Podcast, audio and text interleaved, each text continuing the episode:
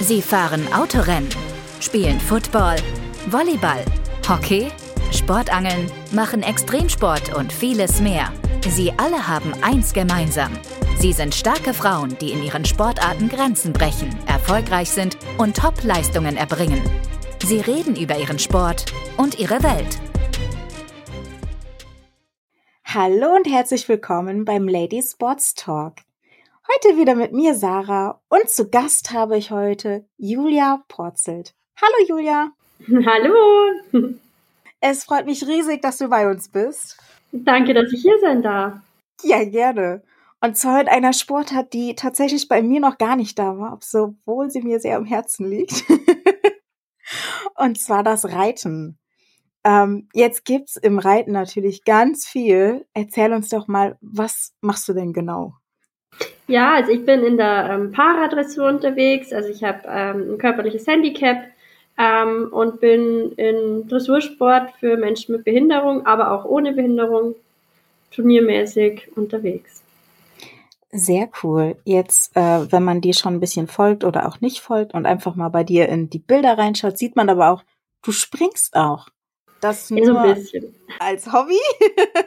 ja, ich mache wenn dann nur ganz kleine Hüpfer und auch, auch nur mit meinem Pony, weil die ist sehr, sehr brav. Ähm, über größere Hindernisse springe ich nicht und auch immer nur ganz vereinzelt. du hast jetzt gesagt, mit deinem kleinen Pony hast du mehrere? Genau, ich habe zwei Pferde, ähm, ein Großpferd, der Bruno, der ist ähm, mir zur Verfügung gestellt und mit dem gehe ich hauptsächlich ähm, die Turniere, die Paraturniere. Ähm, und dann habe ich aber noch meinen Pony, das ist die Dainty. Ähm, mit ihr habe ich so ja angefangen, Turniere zu reiten und mit der bin ich hauptsächlich im Regelsport, also im normalen Turniersport unterwegs. Ah, okay. Gibt es denn, also es wird wahrscheinlich Unterschiede geben in Dressur Para und Dressur nicht Para, aber was sind denn so die größten Unterschiede, die du bis jetzt so mitbekommen hast? Ähm, die Unterschiede sind da, dass ähm, es natürlich, für, also im Parasport sind die Aufgaben ähm, auf einen selber ein bisschen mehr angepasst. Also da wird man ja in eine Kategorie eingeteilt, ähm, die nach Stärke der Einschränkung geht und dementsprechend sind dann halt auch die Aufgaben, die man zu reiten hat. Und auch die Konkurrenz ist ja dann ähnlich behindert wie man selber. Ähm, eingeschränkt, ich sage immer ungern eigentlich. Ähm, und im normalen Dressursport sozusagen, ähm, ja, da reitet man halt der Leistung entsprechend. Also da gehe ich aktuell Turniere ähm, so auf L-Niveau, das ist so, ja, in der Mitte quasi. Ähm, und kann aber nach oben hin, bin ich offen, wo ich noch hinkommen möchte oder kann. Sehr cool. Gibt's denn im Para auch diese Klassen, ich glaube mit E fängt's an und geht bis S oder so hoch? Ja, das gibt's im Parasport leider nicht. Ähm, wenn man bei uns anfängt, hat man halt ja gleich eine ziemlich hohe Anforderung, weil sonst werden wir sehr wenig Teilnehmer. Es sind so schon immer sehr wenige ähm, und dann wird's noch weniger. ähm, aber es wird halt dann sehr unterschiedlich, also es wird halt dann vom Richten her ähm, anspruchsvoller quasi. Also wenn man ähm, nur auf einem relativ kleinen Paraturnier startet, im ländlichen, dann bekommt man schneller eine höhere Note, als wenn man international startet. Da wird dann schon nochmal nach anderen Kriterien geguckt, beziehungsweise wird strenger geschaut. Du hast jetzt gesagt, äh, kleine und größere Turniere, ähm, wie, also, was heißt wie? äh, ich bin äh, hobbymäßig geritten und ich habe nie irgendwie von Paraturnieren irgendwie was aushängen gesehen. So von in Anführungszeichen normalen Turnieren immer mal wieder, aber dann nur auf so Riesengehöfts, aber so Paraturnier. Wie kommt man denn da dran? Hast du da richtig deine Fühler ausgestreckt oder? Ähm, es gibt das Deutsche Kuratorium für therapeutisches Reiten ähm, und die haben meistens auf deren Homepage eine Übersicht, wo man die ganzen Turniere sieht. Es gibt jetzt nicht so viele und die sind ziemlich quer verstreut in Deutschland, also man ist immer recht viel unterwegs. Ähm, aber ein paar gibt's schon. Ähm, du hast jetzt gesagt, die sind quer verstreut. Fährst du immer alleine oder hast du ein richtiges Team, was dir dann hilft mit Pferd einladen. Ich meine, hast du überhaupt einen Hängerführerschein? Ja, ich habe selber den Hängerführerschein. Das ist auch echt wichtig, weil man halt schon, wie gesagt, sehr viel durch die Gegend fährt. Und wenn man jetzt auch noch ähm, jemanden braucht, der einem den Hänger fährt, dann macht es nicht einfacher. Ähm, ich bin letztes Jahr auch schon mal allein losgefahren, weil vor Ort das Team echt gut war. Ich hatte dann ähm, mir dort einen Helfer ähm, ja, organisiert sozusagen. Ähm, aber es ist schon immer besser, mit einem Team loszufahren, feste Helfer dabei zu haben, die auch einen selber kennen und auch das Pferd kennen. Also ein Team ist von Vorteil. Du hast, wir haben jetzt eben, oder du hast jetzt eben schon von den Unterschieden so in Aufgaben und wie geritten wird äh, zwischen Para und Nicht-Para gesprochen. Wie sieht das denn aus? Wie wurdest du denn ja empfangen, sag ich jetzt mal, wenn du auf nicht äh, extra ausgeschriebenen Paradressur Turnieren gehst? Mm, tatsächlich immer total nett. Also die Leute ähm, sind oftmals interessiert und fragen mich, ähm, ja, wie das abgeht oder was ich anders mache oder so. Aber die meisten Menschen sind total offen und finden das eher faszinierend, wie ich reite. Ähm, und auch die Richter haben mich bisher alle sehr, ja, sehr nett gerichtet, also genauso wie alle anderen. Also jetzt nicht irgendwie, ich hatte jetzt keinen Bonus, ähm, aber sie waren jetzt auch nicht strenger bei mir. Und das war bisher tatsächlich kein Thema. Das ist sehr cool. Ja, das ist wirklich sehr cool, weil diesen keinen Bonus, das ist sehr selten. ja. Aber sehr cool, weil das hätte ich mir auch schwierig vorstellen können, wäre da ein Bonus gegeben worden. Ja, ja, also es sind tatsächlich schon ähm, zweimal welche danach zu mir hergekommen, da war ich besser als die und die haben dann zu mir gesagt, ja, ist ja klar, weil du darfst ja mit zwei Gärten reiten und klar, dass du dann besser warst. Wo ich mir denke, ähm, aber du hast zwei Beine, ähm, ja, aber es ist eher die Ausnahme. Okay. Äh, jetzt hast du gerade schon so ein bisschen, eben hast du ja gesagt, du hast ein Handicap, jetzt gerade die anderen haben zwei Beine. Also bei dir geht es um die Beine. ähm, reitest du tatsächlich dann äh, komplett so, wie du bist, oder reitest du mit Prothesen? Nee, also zum Reiten ziehe ich meine Prothesen aus. Ähm, ich habe es auch mal probiert mit, aber das ist nicht so, ja, ich fühle mich dadurch nicht so sicher, weil die sich nicht dem Pferdekörper anpassen, sondern halt eher so ein bisschen abstehen. Und es ist dann nicht so toll. Ähm, es gibt auch Leute, die reiten mit Prothesen, aber ich reite ohne. Interessant. Hast du dann einen speziellen Sattel? Weil du brauchst ja keine Steigbügel dann wahrscheinlich. genau, also ich habe ähm, einen Spezialsattel, da sind Pauschen dran, wo meine Oberschenkel sozusagen Halt finden und auch so ein bisschen Führung haben. Ähm, und dann habe ich noch einen Riemen über meinem Oberschenkel aus ähm, ja, so Gurtband. Und der ist auch mit Klett verschlossen, dass der jederzeit aufgeht. Also wenn jetzt irgendwie das Pferd stürzen sollte, dann komme ich jederzeit weg. Ähm, genau, aber das habe ich auch noch als Hilfsmittel, dass es, dass ich ein bisschen mehr am Pferd bleibe und nicht äh, wegfliege. ja, das wäre schlecht. Ja. Jetzt hast du eben gesagt, du hast ein Großpferd. Ich selber sitze auch im Rollstuhl. Wie kommst du auf dieses Großpferd drauf? ja, das ist tatsächlich so ein bisschen eine Kletterei. ähm, Aktuell mache ich zu Hause so, dass ich ähm, über die Bande aufsteige. Also ich, wir haben so eine kleine Tribüne hinter der Bande, da ziehe ich mich dann schnell um, also ziehe ich meine Prothesen aus und die Reithose an. Und dann kann man auf den Bandenrand sich sozusagen draufsetzen und der Bruno, also mein Großer, stellt sich dann oder wird dann dahingestellt, sodass ich einfach auf ihn rüber kann. Ähm, und fürs Turnier haben wir eine große Leiter dabei. ah, okay. Das heißt aber, die äh, Ponys und Pferde, die du reitest, die müssen erstmal daran gewöhnt werden, dass sie nah an ein Hindernis drangehen und still stehen bleiben. Ja, genau, das müssen sie lernen, dass sie da wirklich einparken und dann auch in dem Moment, wo ich rübergehe, da wirklich stehen. Weil, ähm, ja, wäre sonst ein bisschen schlecht. das glaube ich. ähm, wie trainierst, wie trainiert man sowas?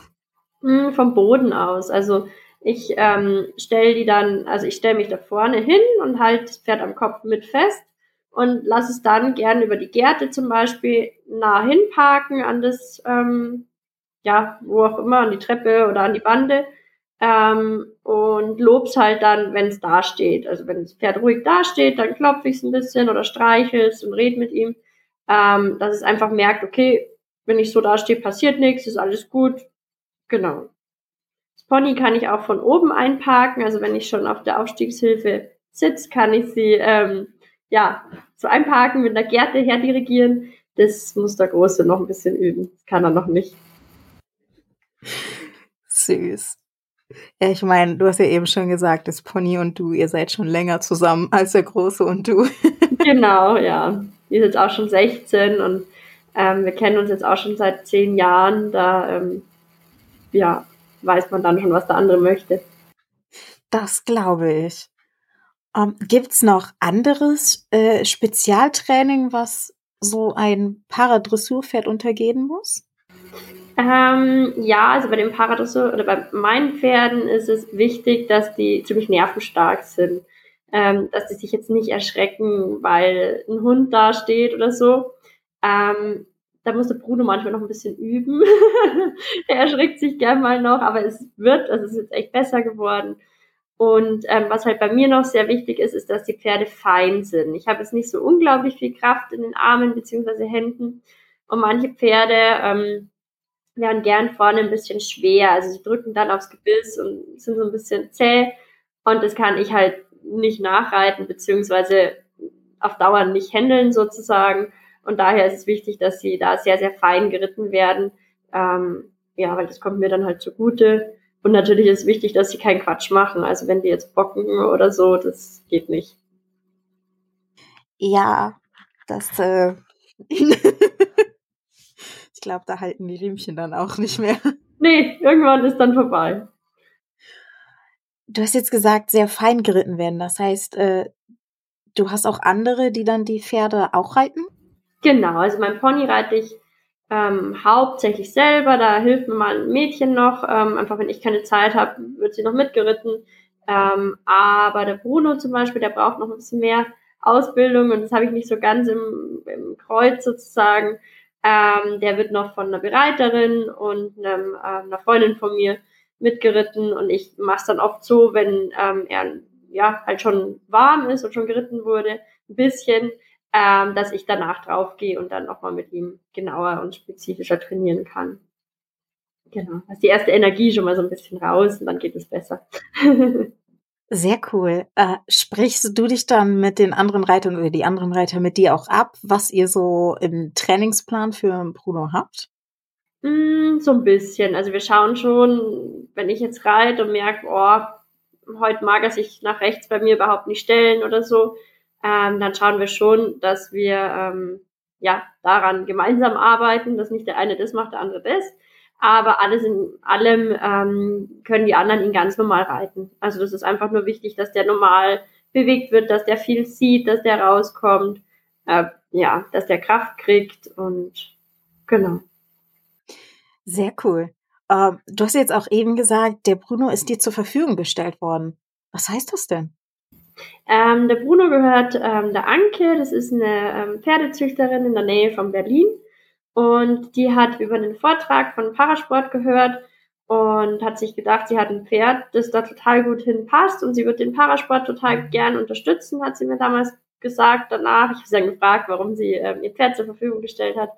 Genau, und dann ähm, bin ich da mit unserem Co-Bundestrainer, dem Rolf, hochgefahren und dann haben wir den Bruno ausprobiert und das hat eigentlich gleich ganz gut geklappt. Der war zwar noch ein bisschen grün hinter die Ohren, aber vom Grundcharakter habe ich mir gedacht, okay, das könnte was werden.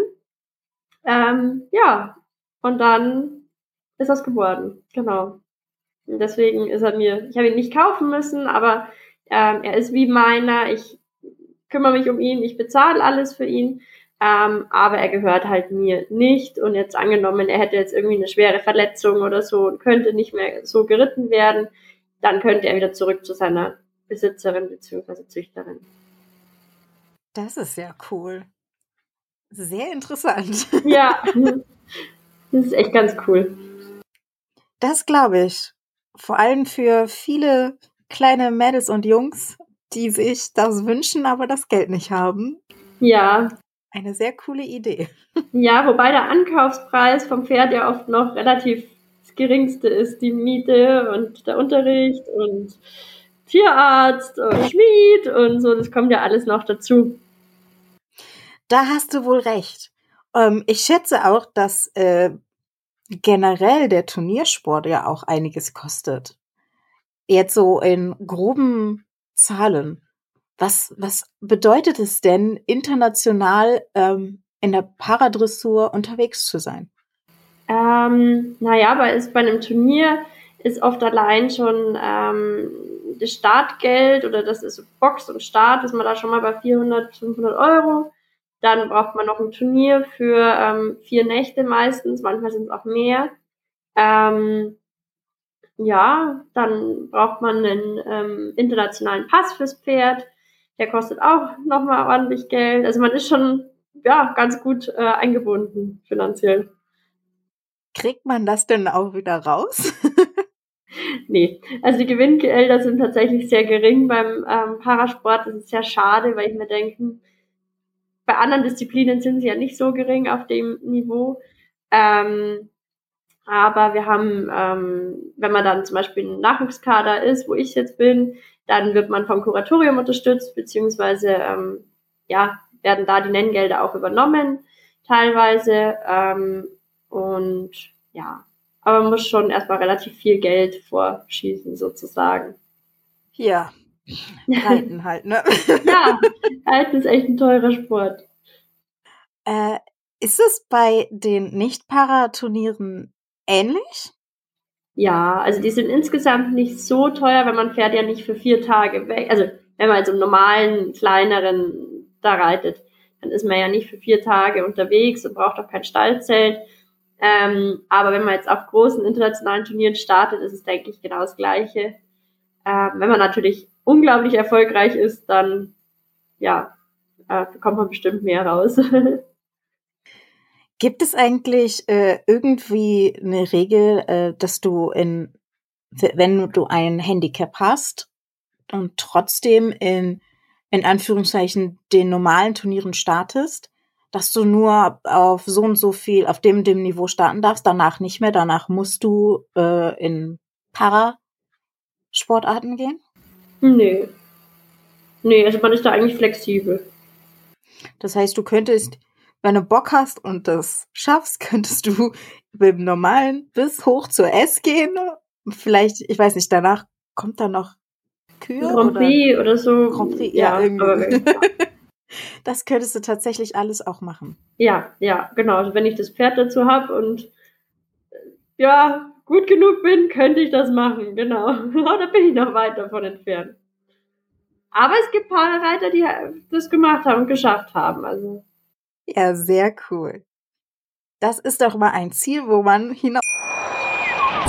Hey, Malte Asmus von meinsportpodcast.de hier. Ab März geht's weiter mit unseren 100 Fußballlegenden. Staffel 4 bereits. Freut euch auf Slatan Ibrahimovic, Michel Platini, Cesar Luis Minotti, Paolo Maldini, um nur mal vier zu nennen. Und bis wir mit der vierten Staffel kommen, hört doch einfach noch mal rein in die bisherigen drei Staffeln.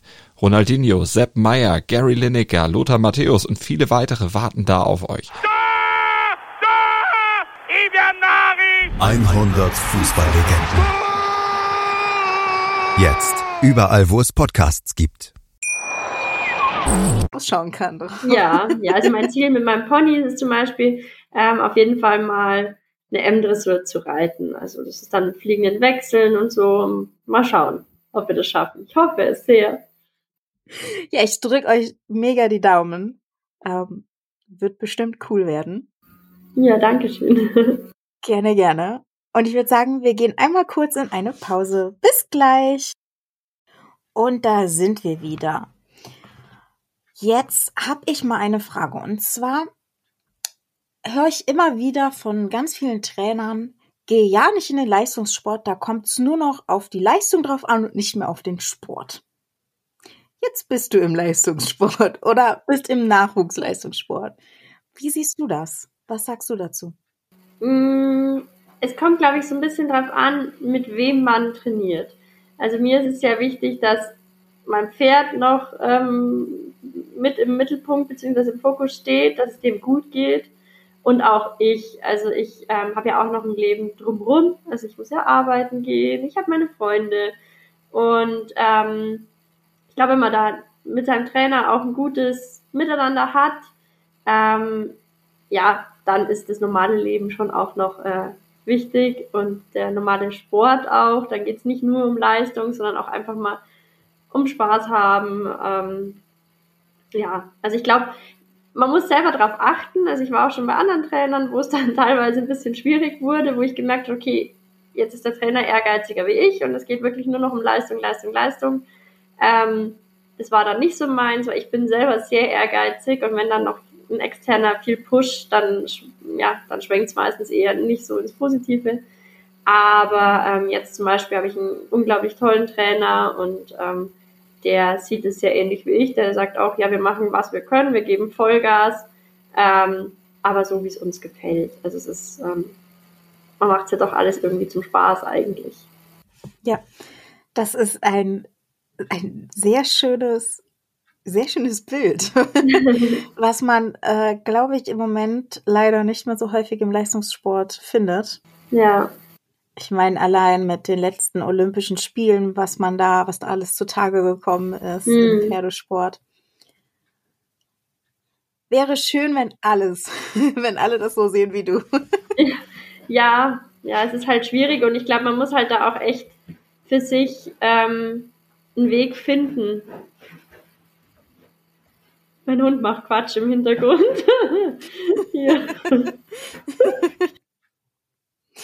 Ach ja. Aber apropos Hund, wenn wir jetzt schon über sie oder ihn sprechen. Äh, ah, Entschuldigung. äh, kommt sie tatsächlich, äh, oder er kommt, kommt sie mit auf Turniere und, äh, und im Stall und alles? Ja, also die Feline ist mein Hund, die ist äh, ja fast überall dabei. Also ich hatte sie letztes Jahr zwei Turnieren nicht dabei und da hat sie dann direkt gefehlt. Also da waren wir in, einmal in, in Niederlande und einmal in Dänemark und das war einfach so wahnsinnig weit zum Fahren und eh schon so viel Action. Und dann habe ich gedacht, nee, den Hund nehme ich jetzt nicht auch noch mit. Ähm, aber sonst ist sie eigentlich schon überall dabei und ähm, ja, ist den ganzen Tag mit on Tour. und äh, wie, wie macht, ähm, was machst du dann mit der Feline an so einem Turniertag? Also ich stelle mir vor, Turniertag ist stressig für dich. Und dann hast du aber noch deinen Hund dabei, den du ja auch nicht vernachlässigen möchtest. Ja, die läuft im Endeffekt den ganzen Tag mit. Also man ist halt auf einem ähm, Turnier immer echt viel unterwegs. Also man hat da echt weite Wege und viel zum Rumrennen und so. Ähm, und da ist sie halt dabei, also ausgelastet ist sie auf jeden Fall, auch mit den ganzen ähm, Eindrücken und anderen Hunden, weil es laufen am Turnier immer ganz, ganz viele Hunde rum. Ähm, und da ist sie ganz ja, gut beschäftigt.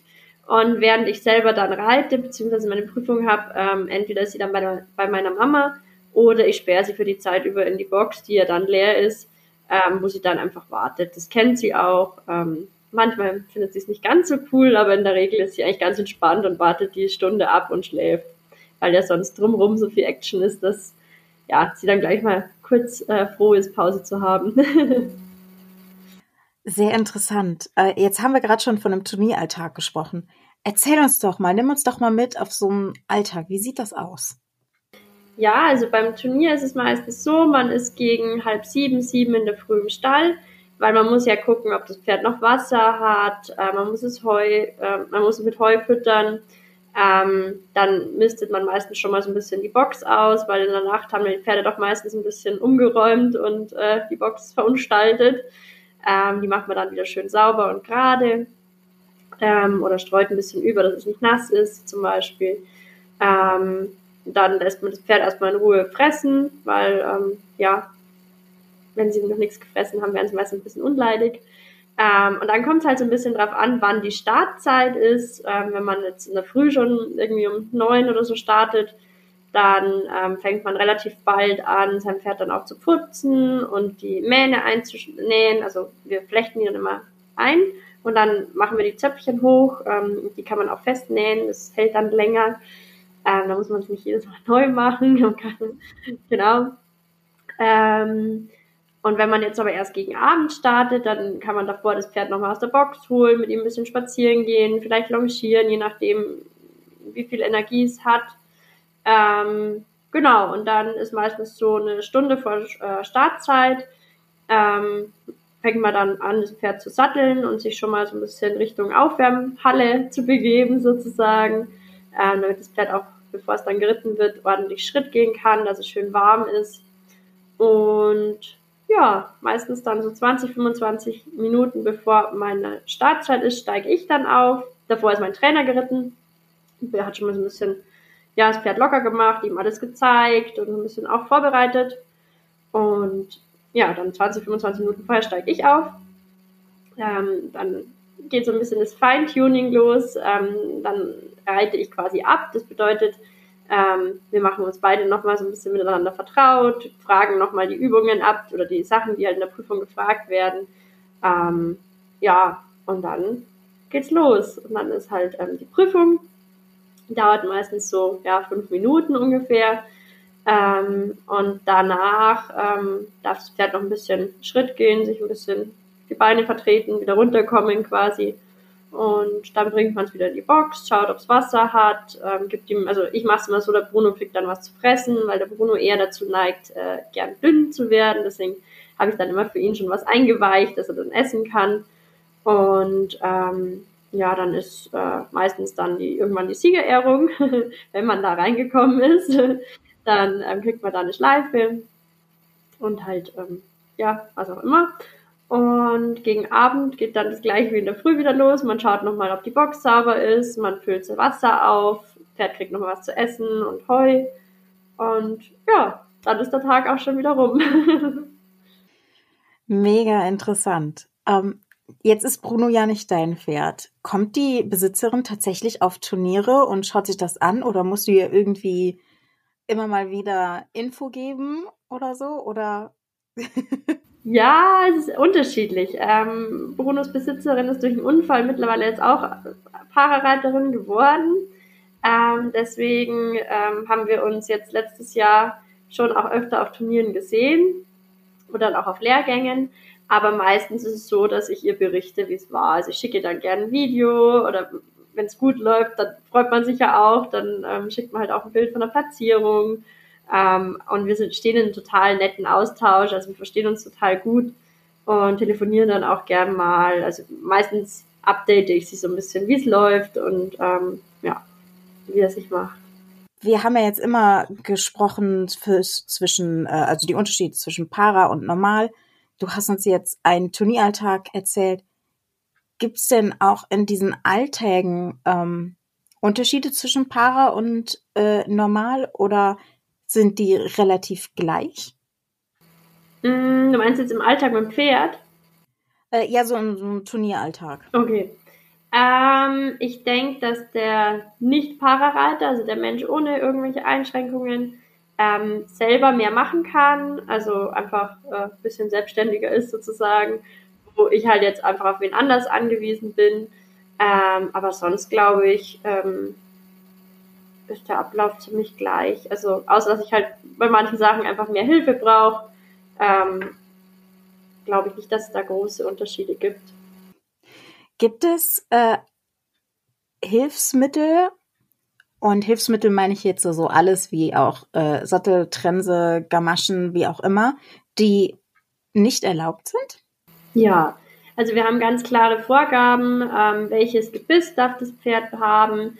Ähm, dann haben wir so einen Sportgesundheitspass, ähm, wo die Hilfsmittel, die man selber nutzen darf, festgelegt werden. Also zum Beispiel, weil ich habe ja an jeder Hand auch nur drei Finger, deswegen habe ich so ähm, Zügel mit so Schlaufen dran, wo ich halt reingreifen kann, die ich einfach auch besser festhalten kann. Ähm, dann steht bei mir zum Beispiel drin, dass ich zwei Gärten benutzen darf, einfach als Schenkelersatz zur Unterstützung. Ähm, dann, dass ich die Stimme benutzen darf. Ähm, und dann gibt es aber auch noch ähm, ganz spezielle Regeln, wie zum Beispiel der Sattel auszusehen hat. ähm, zum Beispiel, dass bei dem Riemen, der ähm, über meinem Oberschenkel ist, dass der Klett, der darf sich nur drei auf sechs Zentimeter überlappen. Das ist nicht viel. ähm, genau, das muss genau stimmen und abgemessen sein, weil ähm, sonst entspricht es halt nicht diesen Sicherheitsstandards sozusagen. Genau, also man darf im Endeffekt die Hilfsmittel benutzen, die für einen selber ähm, ja, zugelassen worden sind. wird, das, wird das tatsächlich kontrolliert? Ja, ja. Also wenn man jetzt ähm, aus einer Prüfung rauskommt, stehen da die Stewards, das sind ähm, ja meistens Frauen und wir haben auch ein paar Männer, die kontrollieren dann, sind die Gärten ähm, in der vorgegebenen Länge, die dürfen nur 1,20 lang sein, ähm, ist der Klett wirklich nur so und so überlappen, dann schauen sie dem Pferd ins Maul, hat es irgendwelche Verletzungen, weil ähm, ja, wenn man sehr grob reitet, könnte man das Pferd ja auch im Maul verletzen. Ähm, dann werden die Fliegenohren abgenommen, falls es welche dran hat. Und dann schaut man, hat es was in den Ohren. Da kann man ja auch ähm, irgendwie was reinschieben, Watte oder so. Das ist auch nicht erlaubt. Ähm, genau, es wird alles ganz genau kontrolliert. Mega. Äh, du hast jetzt eben gesagt, es ist vorgeschrieben, welches Gebiss ähm, benutzt werden darf. Das heißt, äh, jetzt, ich kenne Vernimmt sich, was man will, dann wilde Gerüchte entstanden. Fast nichts davon stimmt. Tatort. Sport. Wenn Sporthelden zu Tätern oder Opfern werden, ermittelt Malte Asmus auf meinsportpodcast.de. Folge dem True Crime Podcast, denn manchmal ist Sport tatsächlich Mord. Nicht nur für Sportfans. Ganz viele, die reiten zum Beispiel gebisslos. Das geht gar nicht? Nee, das geht nicht. Nee. Du brauchst eine Wassertrense ähm, oder darfst auch auf Kandare reiten. Ähm, ja, gibt es ganz genaue Vorla Vorschriften, was man benutzen darf und was nicht. Schade, aber interessant. ja. ähm, ja, ich würde sagen, wir gehen noch mal kurz in eine Pause und sind gleich wieder für euch da. Und da sind wir wieder. Jetzt haben wir ganz viel über Turnieralltag und den Reitsport und alles gehört. Jetzt würde mich interessieren, wie bist du überhaupt zum Reiten gekommen? Ähm, ich habe tatsächlich als ähm, ja, kleines Kind, da war ich, ähm, ich glaube, vier oder so, mit der Hippotherapie begonnen. Also das ist so ähm, Physiotherapie auf dem Pferd. Ähm, das habe ich dann eine Zeit lang gemacht, aber das war nicht so meins. Ich hatte da eher Schiss und ähm, ich fand es auch nicht so cool, da oben zu sitzen und geführt zu werden und so. Das ja, hat mir dann nach einer Zeit nicht mehr so gefallen. Und dann hatte ich ähm, eine Mitschülerin bei mir in der Klasse, die ähm, der, deren Mama war Sporttherapeutin hier in der Klinik bei uns in der Nähe und die hatte eben ein Pferd und dann hat sie gemeint, boah, Julia, komm mal mit zu unserem Stall, du magst doch Pferde voll gern, wäre das nicht was für dich? Äh, meine Mama kennt sich da aus ähm, und wir haben ganz, ganz braves Pferd, hast du Lust, mich mal zu begleiten? Ja, dann war es um mich geschehen. ja, und da war ich circa neun Jahre alt und seitdem ähm, bin ich dem Pferdevirus ein bisschen verfallen.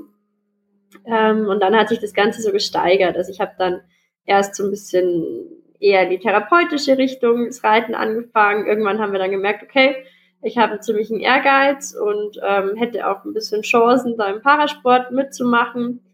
Und dann ist es eher in die sportliche Richtung gegangen und 2013 ist dann mein Pony bei mir eingezogen und da war dann klar, okay, ähm, es wird jetzt eher in den Leistungssport gehen und vor, ich glaube, vier Jahren ist dann der Bruno gekommen und ja, so hat sich das entwickelt. Interessant. Was ist denn so das, ja, das prägendste Erlebnis, was du so mit dem Sport und deinen Ponys verbindest? Hm. Ähm, da gibt es so ein paar Momente. Also ich durfte zum Beispiel mal in der Frankfurter Festhalle, das ist eine große Halle, durfte ich nach einem, ähm, ja, da war eine große Kür von normalen Reitern und ich durfte quasi danach meine Kür zeigen, ähm, weil ähm, das Kuratorium hat da einen Scheck von, von Fraport, glaube ich, bekommen. Und dafür haben wir halt ein kleines Schaubild gemacht. Und ich war halt das Schaubild.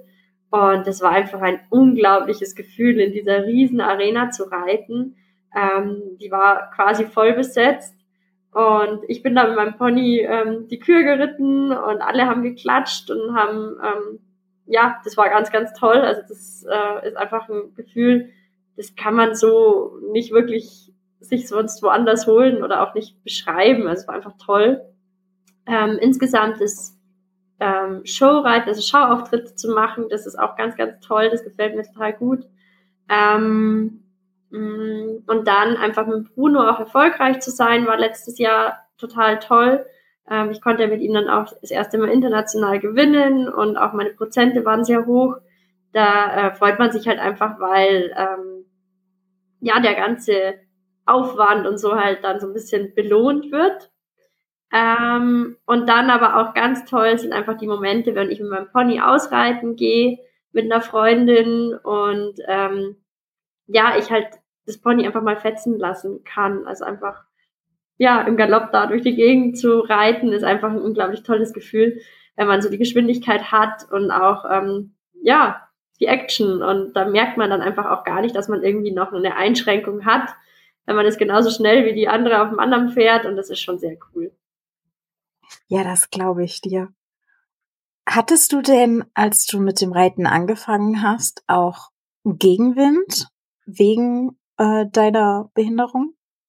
Ähm, nee, tatsächlich sehr wenig. Also wir waren schon immer recht vorsichtig einfach, so, ähm, ja, was können wir machen, was nicht, ähm, nicht, dass ich runterfall oder so. Aber ähm, eigentlich haben mich alle sehr unterstützt. Ähm, meine Mama hat zwar selber Angst vor Pferden, aber ähm, ja, wenn ich in der Schule gut war, durfte ich auch immer reiten.